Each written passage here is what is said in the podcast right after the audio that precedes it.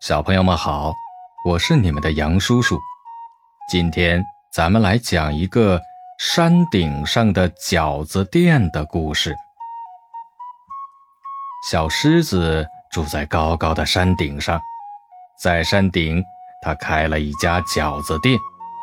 他用山上的小麦磨面粉，用山上的露水来和面，还用山上的好东西做饺子馅儿。做出来的饺子鲜嫩可口，小动物们都爱吃。这天，花猫来了，它点了一小碗山蘑菇饺子，吃完之后赞不绝口：“哦，喵，真是太好吃了！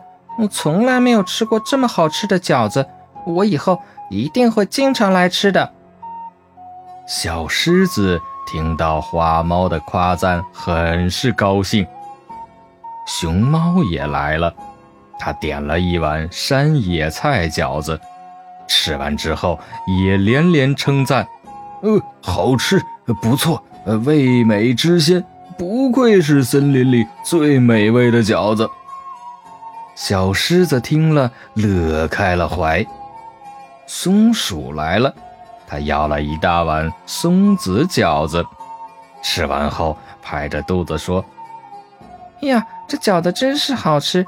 怎么会有这么好吃的东西呢？”小狮子听了，捂着嘴巴笑了。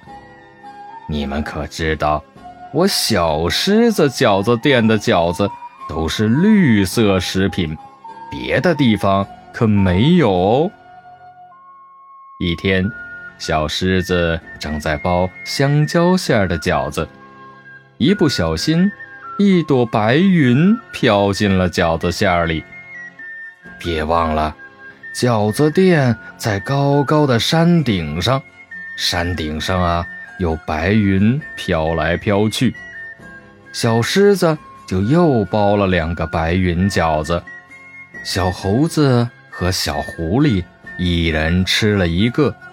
两个人就飞了起来，飞到了天上。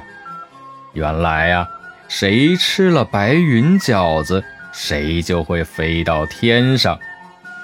飞呀飞呀，小猴子和小狐狸飞过大山，又飞过小河，一直飞到自己家里。